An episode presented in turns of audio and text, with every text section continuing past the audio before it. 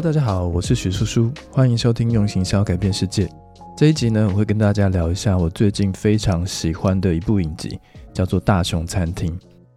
那还有包括米其林餐厅的一些事情，还有跟大家聊一聊什么叫做超乎常理的款待。那这是一本书的名字，那我也会分享一下我自己曾经体验过的一些经验。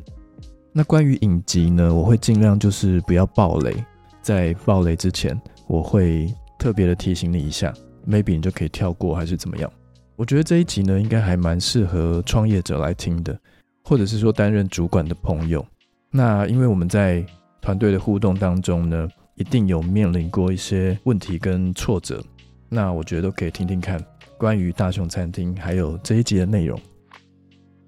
我在创业初期的时候呢，也就是大概二十八岁以前吧。我对开餐厅这件事情呢，其实都有非常高昂的兴趣。那我觉得多半就是因为我本身就是一个爱吃鬼嘛，然后从小到大呢，也跟我的家人从路边摊吃到餐厅，各式各样的美食。那我一直是一个很有口福的人，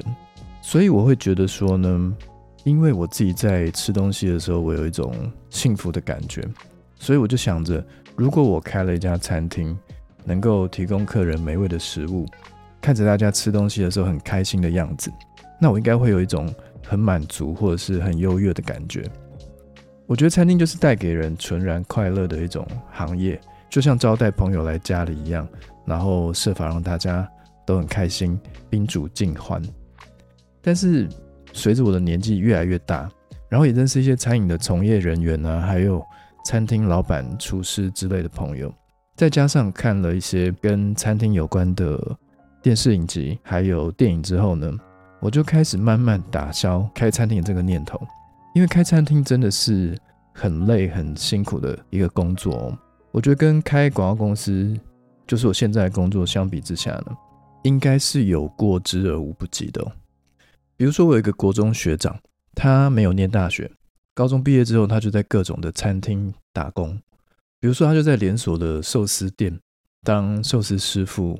然后也被送去日本受训。这样，那后来呢，他就在万华的直兴市场里头开了一家小有名气的深夜料理。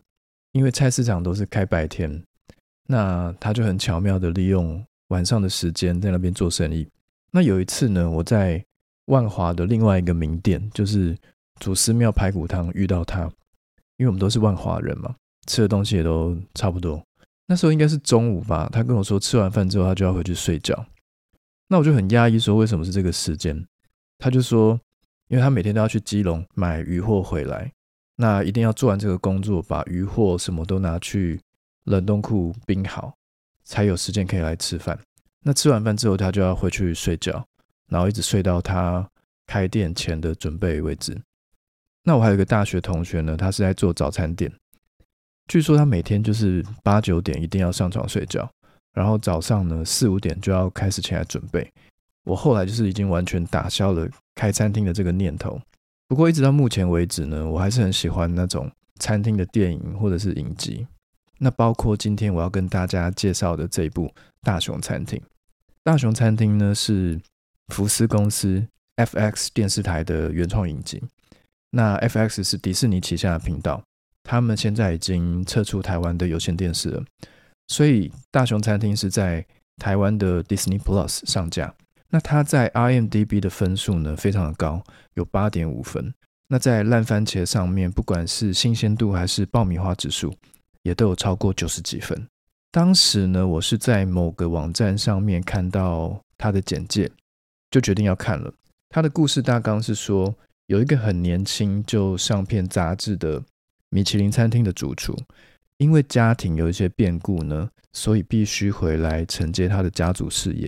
那他的家族事业是一个卖意大利牛肉堡的餐厅，那不是什么连锁企业，是有点像小吃店的那种感觉。那意大利牛肉堡呢，在芝加哥算是一个当地的美食，你可以想象成就是祖传牛肉面店这种感觉。那我是因为他在各家的评论网站上面分数都很不错，再加上餐厅这个主题，米其林这个主题，让我有点兴趣，那我就开始追了。那你可以想象得到，就是说他原本是在一个有规模、有制度的米其林餐厅上班，那现在回来一个非常 local 的家族小生意接班，那中间一定会有一些冲击跟挑战，然后应该会有很多的问题需要被解决。如果是米其林餐厅呢，我自己会想到所谓的餐点的差异化，还有服务的细致化这些方面。那如果是依照官方公布的评选标准呢？其实就是装潢还有环境这些是不计入考量的。那他们会从五个方向去评断一家餐厅能不能拿到星。第一个是食材的品质，那第二个是对味道还有烹饪技巧的驾驭能力，第三个是味道的融合，第四个是在料理中展现的个性，那第五个呢是餐饮水准的一致性。刚刚这五点我是一个字不漏的。把官方网站内内容念下来，因为我自己也不是评审，所以我也不好去过分的解读他的意思。那跟米其林餐厅有关的影集呢？除了很有名的《天菜大厨》这部电影之外，我还有看过一部是木村拓哉演的《天才主厨餐厅》。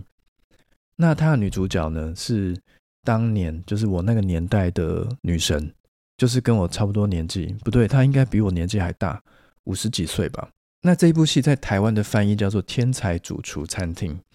好像原本在 KKTV 还有，但是现在已经下架了。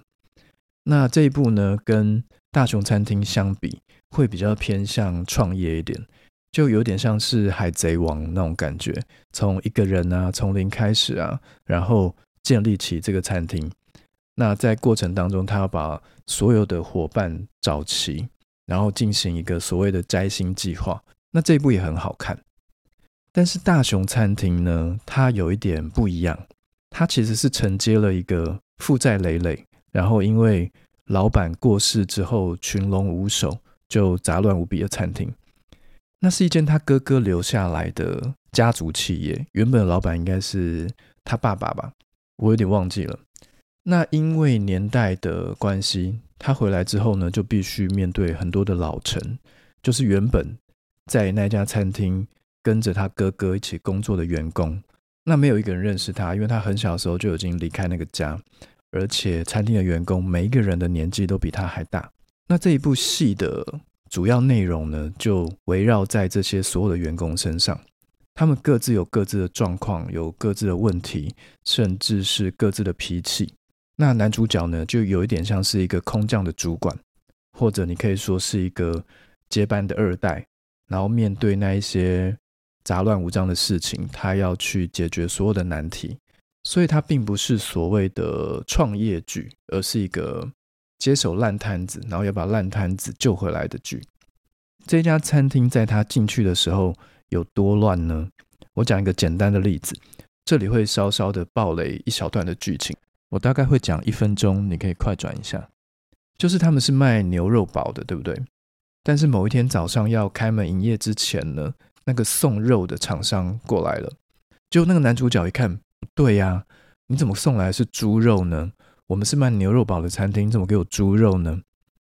然后那个肉商就坚持说，这是你们订的货啊，我只是照着你们的订单送货啊。然后还有更大的问题就是，其实完全没有人晓得。就是买肉的钱要从哪里付？店里完全没有现金可以去支付这个厂商。那当然，因为要开店嘛，所以他就重新去订购一批牛肉。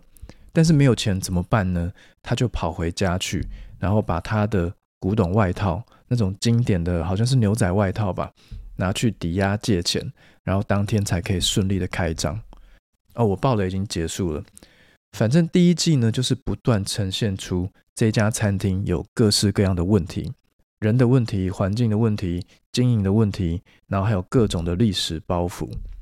那因为他以前是待大餐厅的米其林餐厅，所以面对这种家庭餐厅呢，他也会觉得有很多管理上的问题是很荒谬的，或者是人与人之间有各式各样的情绪，他们会争风吃醋啊、勾心斗角什么的。然后跟米其林餐厅的氛围是完全的不一样。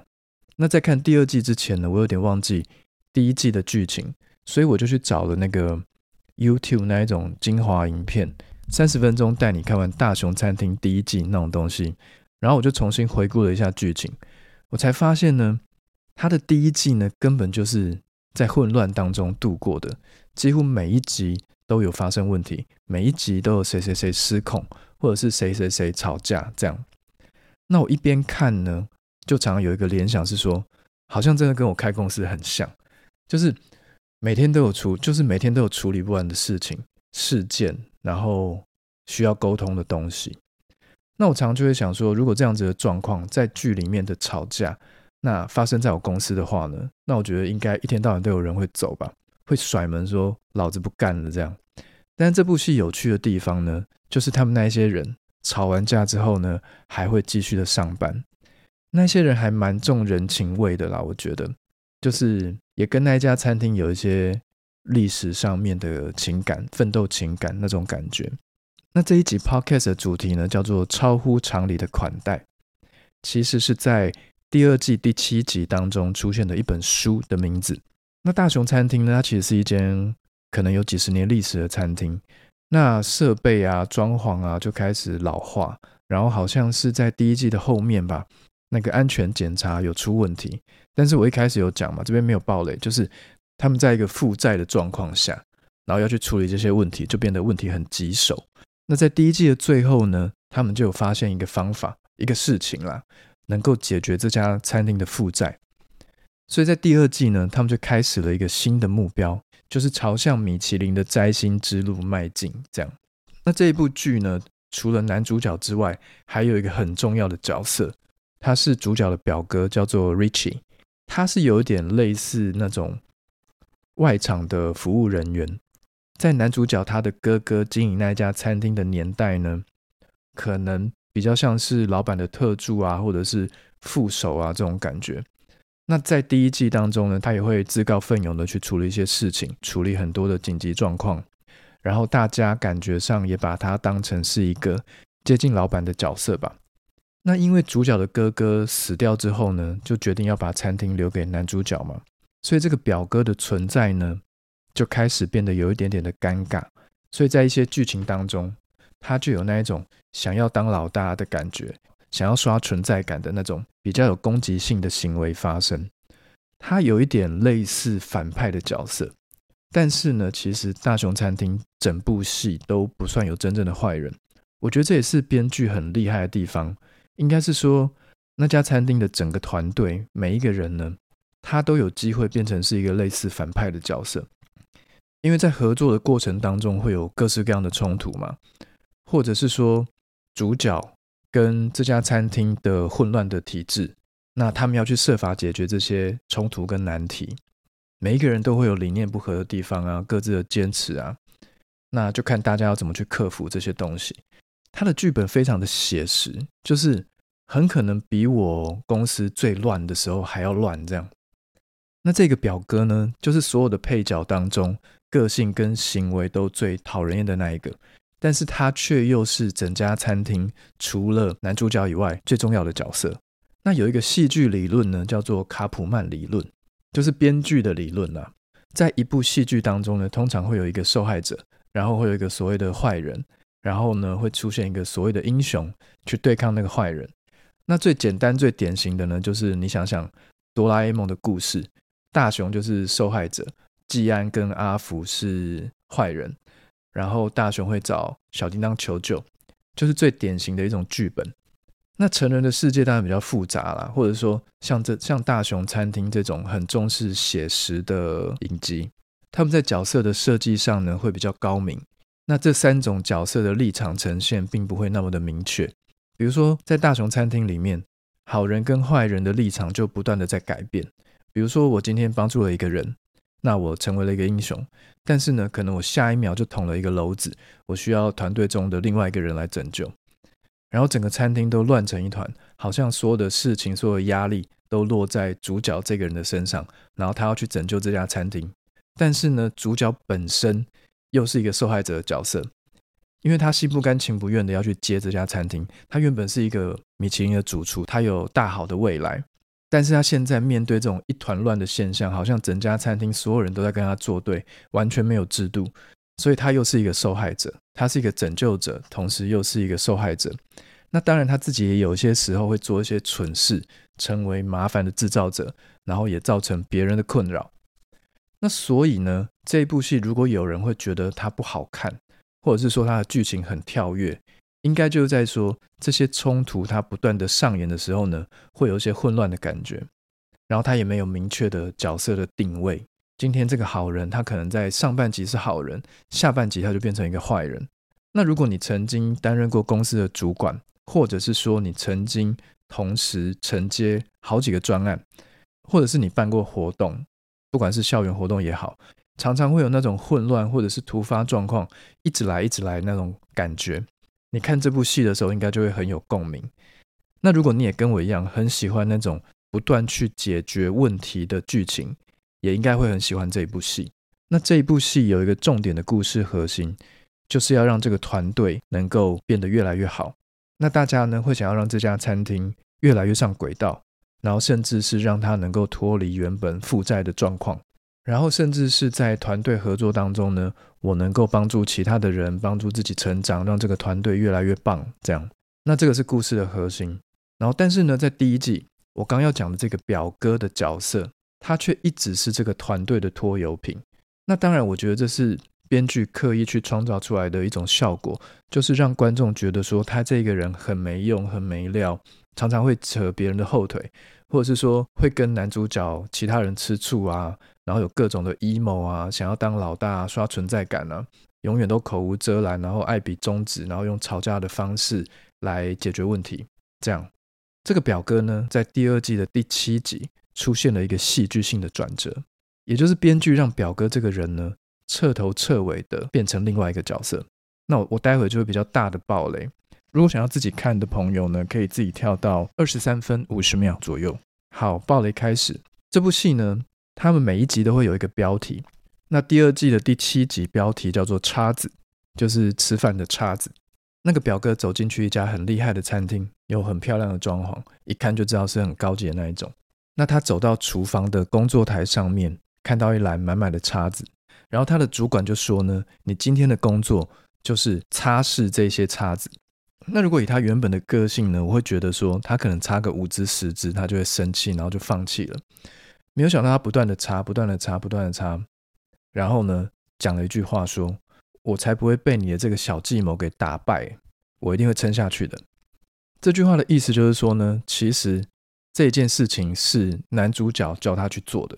他现在正在一家米其林餐厅，就是从头开始担任实习生的角色。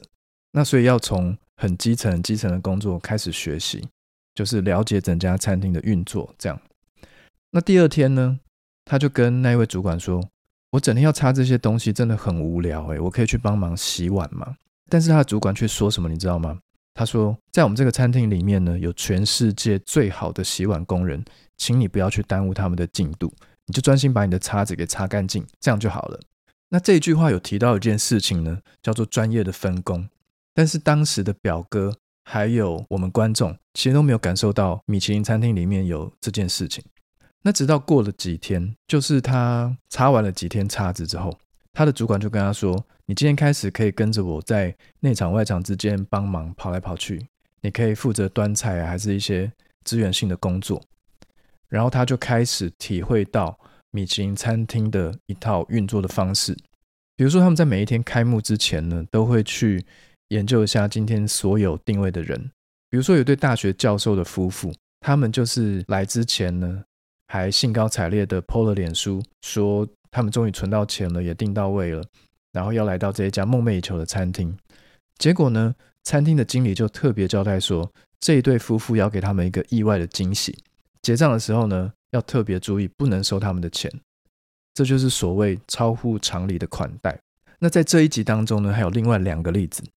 第二个是这个表哥呢，有一次他帮客人送上一道菜，叫做洛神花茶。洛神花茶大家应该都知道吧？就是那种很鲜艳、很鲜艳的红色。然后那一杯茶装在杯子里面，旁边呢，当然就有一些五星级的摆盘。那有一个很特别的东西呢，是一坨大概可能比拳头还大的棉花糖，那也是摆盘的一部分。我一看就知道是棉花糖了，因为我曾经吃过类似的东西。然后，但是客人不知道，他就问表哥说：“其实我不晓得这个东西该怎么吃。”诶，结果那个表哥呢，他就拿起一个小夹子，漂亮的小夹子，把那一团棉花呢夹起来，丢到杯子里，然后就融化在那一杯洛神花茶里面。那这一家餐厅呢，其实是透过这个方式，他不把糖直接加在饮料里面，而是做成了一个类似云朵的形状，加上它的摆盘，让顾客有一种感官上的体验。这就是米其林餐厅它可能会搞出的一种设计，也可以说是噱头。你也可以说是他们用超乎常理的方式来去对待一道菜，用我们想象不到的方式呢，去创造出一个惊喜，让客人有一种哇不可思议的感觉。那第三个例子呢，是他们在做桌边服务的时候，他们会去根据客人所讲的话呢，去做一些相对应的回应。我觉得很多餐厅可能都会，就是高级一点的餐厅 maybe 都会。比如说有人觉得空调太冷，那他们就会递上一个毯子。比如说，你听到客人聊天，听到说，哎，有人生日，那厨房可能就会默默的准备一个蛋糕。这些东西不用客户主动开口，他们可能从肢体或者是表情，或者是他们的聊天当中去了解这些细节。那有一次呢，有一桌是观光客，他们就在讨论说，来到芝加哥好像还没有吃到这边的一个特色料理，叫做生盘披萨。那个披萨呢，就是它形状有点像放大版的蛋挞。然后那个披萨的馅料呢，非常的厚，可能有三公分这样，不是像我们一般看看到那一种薄派的披萨，那可能是芝加哥当地的一种特殊的料理啊，有点像放大的咸派啦，你可以这样想。如果你有吃过咸派的话，那这个时候呢，那个表哥他就冲出去，去一家那种街边的 local 的披萨店，然后买了生盘披萨回来。那主厨呢，也是用了一些摆盘的技巧。把它们切成小块小块的啊，再加上一点装饰啊什么的，然后再由表哥送出去给客户，给他们一个意外的款待。OK，以上三个呢，就是我很深刻的在那一集当中出现的三个超乎常理的款待。那这个表哥呢，好像是实习了一周还是两周之后呢，他就有一点脱胎换骨的感觉，就连他穿衣服的风格也从原本的牛仔裤 T 恤变成全身的黑西装，然后回来之后呢。包括他的礼貌的态度呢，都让所有人吓了一大跳，因为他就是已经被米其林餐厅所震撼到了。OK，以上暴雷的部分结束。那在网络上呢，大家看完第二季之后，也有蛮多人都提到这一集是他们最喜欢的一集。然后因为这个表哥的转变，所谓超乎常理的对待，然后我也觉得非常的好看。米其林的餐厅呢，总是会让我想到所谓的差异化呀、管理呀，还有服务细节这些方面。那这个表哥呢？当他在这一家餐厅实习到一个阶段的时候呢，他就几乎每天都抱着一本书在看，那本书就叫做《超乎常理的款待》。那聊这本书之前呢，我要讲几个自己曾经被款待的经验。我印象最深的一次呢，是可能十几年前吧。有一次呢，我去星巴克买咖啡，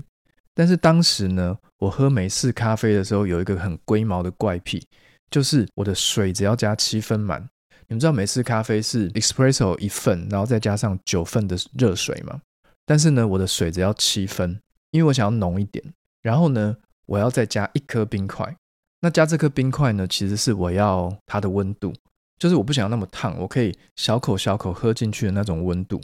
那我有朋友就说：“你为什么不点温的？”那其实是因为我试过很多次，当我说我要温咖啡的时候呢，每一个咖啡所做出来的温，那个温度都不太一样。所以我尝试了一段时间之后，一些做法之后呢，就觉得大杯美式七分水一颗冰块是我最喜欢的做法，而且就是不会出错。结果有一次呢，我到光华商场巴德路那一家店，我印象中我有去过一次，然后那次是我第二次去。那点餐的时候呢，我就说：“哦，我要美式，我要特制。”结果那个服务生呢，他竟然抢在我前面说：“是不是要七分水加一颗冰块？”我整个人就愣住了。因为我不认识他，我就说：“你记得我吗？为什么你会记得？”那当时他只是给了我一个微笑，就是说：“啊，我刚好就是记得你这样。”但是在我的心里面呢，就有一种震撼，而且我默默的告诉我自己说：“哇，如果我以后要开餐厅的话呢，我一定要请他来当员工，甚至是当主管，因为我觉得这件事情呢，他应该是没有任何的 SOP 可以学来的。他为什么会记住我呢？”可能是因为我上次来这家店的时候点了一杯奇怪的东西，他觉得很奇怪，就多看了我几眼，然后他就发挥了他就是认人的天赋，然后跟他的记忆。我应该是过了两三个月后才才又再一次的遇到他，但是他竟然记得我，记得我的长相，记得我点的东西，是不是很不可思议？这件事情对我来说呢，就是一种超乎常理的款待，甚至是此生我到这么多的餐厅用餐过，也没有印象那么深刻的一件事情。然后他只是星巴克的一个员工，并不是什么大餐厅的经理啊，很高职位的角色。所以我觉得非常难得，然后也印象非常深刻。那第二个发生在我身上的案例呢，是有一次我拿着一杯饮料，然后要进去某一家餐厅。那餐厅的服务员呢，他就是会很 SOP 的跟你讲说：“先生，不好意思哦，这里禁带外食哦。”那那一次呢，因为他讲这句话的态度有一点点不好，我就心里面有点翻白眼，因为我知道禁带外食是你的规定没有错啦。那但是我手上拿这杯饮料。你要我怎么处理呢？那通常我觉得他不会帮我处理啦，所以我就心里面觉得，好吧，算了，那我把这杯饮料丢掉好了。我当下就找了一个垃圾桶，然后把那杯饮料丢掉。当然我心情不是很愉快，这样。那后来呢，又有一次我在另外一家餐厅，那门口的接待员呢，他就换了一种说法，他告诉我说：“先生，我们这边禁带外食哦，你的饮料要不要我先帮你冰起来？”哎呦！那我听了就觉得很舒服啊，然后我也很心甘情愿的把我的饮料交给他，而且最后他把饮料还我的时候呢，他并不是还我一杯饮料而已，而是他把我的饮料呢又用一个密封袋包着，然后再加上给我一个手提袋。那用密封袋包着的缘故，你可以想象吗？就是他为了避免要跟冰箱里面其他东西串味，我觉得是非常贴心的一个举动。那还有一次呢，是应该又是在另外一家餐厅。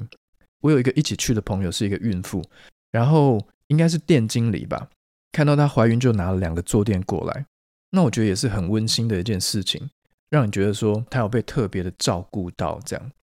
然后那一天呢，我也是带着一杯饮料进去，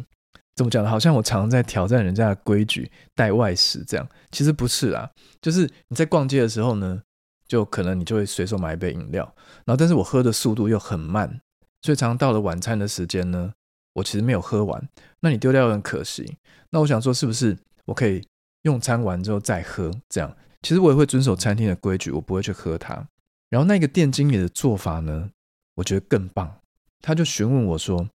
先生，请问你桌子上的那一杯饮料需要我帮你倒在杯子里吗？那你想要用马克杯还是用玻璃杯可以吗？”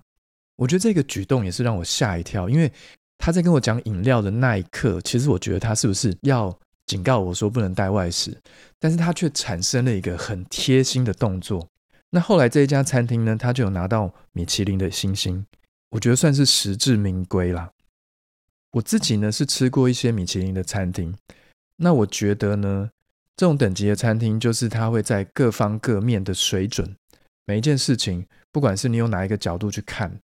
可能是在装潢啊、服务的细节啊，或者是餐饮的精致度。食材的新鲜度等等，它都会高于一般五星级餐厅、五星级饭店里面的餐厅的水准。那还有一些米其林餐厅呢，它会特别的去强调所谓特殊的、华丽的用餐体验，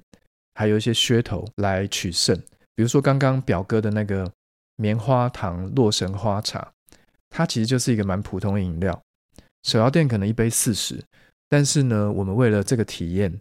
为了它的摆盘，为了那个环境，一杯可能就变成四百。所以，除非有一些特殊的聚会场合，那不然我会觉得米其林餐厅大部分其实都不是走 CP 值这个路线。那好不好吃也是因人而异啦。所以我通常不会特别的想要去摘星。虽然说我吃过蛮多间的，但是我不会特别的去追求这件事情。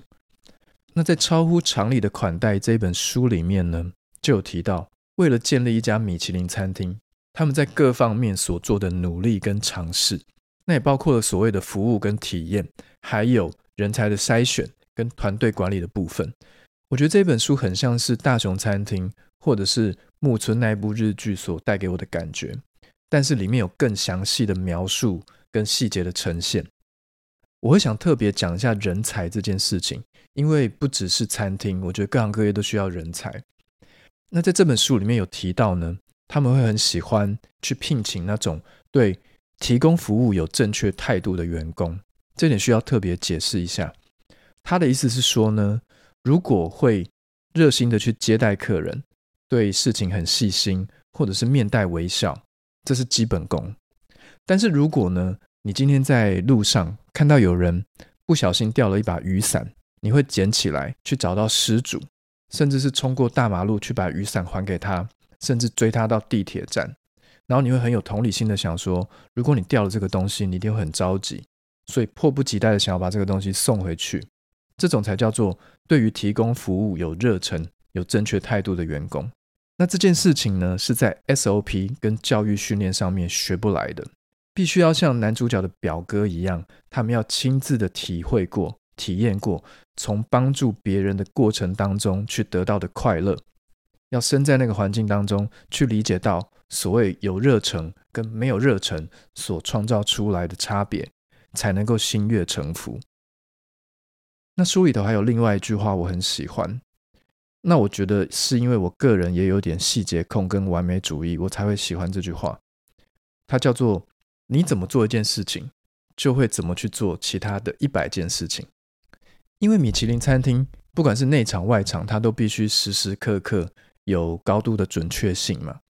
可能有时候跟我们 coding 啊，或者是做广告下广告有点像。只要我差了一点点，差了一个数字，那我可能就会面临到很强大的混乱，甚至是要赔钱啊，干嘛的。所以呢，米其林餐厅呢，它会设法让员工。大家都有一样的准确率，一样的频率，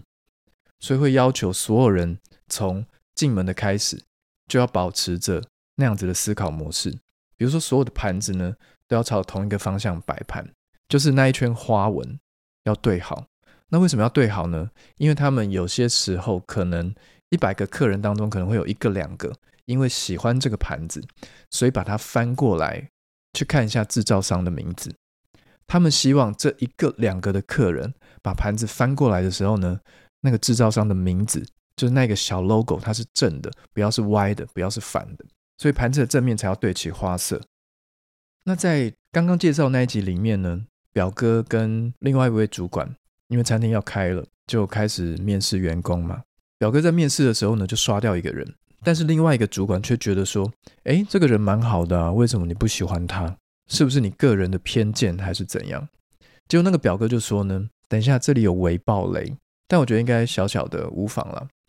那这个表哥就说呢，在面试之前，他其实把餐桌上的一个东西故意放反了，但是他没有跟任何人说。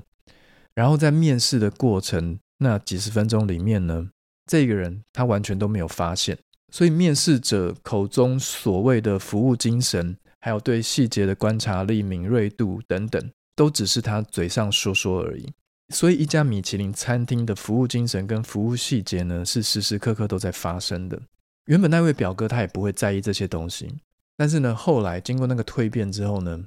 他连一个叉子摆的歪歪的，他都能够发现。有一个成语叫做“明察秋毫”，就是你能够看到什么什么鸟类，它在秋天身上。长出来的细毛，就是那种很细微、很枝微末节的东西，但是它却能够察觉，它有那样子的敏锐度。那在米其林餐厅呢，从头到尾每一件事情，他们都要做到所谓精准的控制、敏锐的观察，还有超乎常理的款待。如果你也跟我一样担任主管或是老板的角色，甚至有一点细节控，有一点完美主义。那我真的很推荐大家去看看《超乎常理的款待》这本书，还有《大熊餐厅》这部影集，去感受一下米其林餐厅不可思议的管理文化，还有服务精神。如果你喜欢今天的内容，请帮我在你订阅的平台按下五星评价或者是留言。那如果你也有一个故事想要我分享，或者有一本书想要我推荐，一部影集想要我说，也可以在我的 IG Uncle Joss Uncle 点 J O H S 私讯给我。感谢你的收听，我们下次见喽。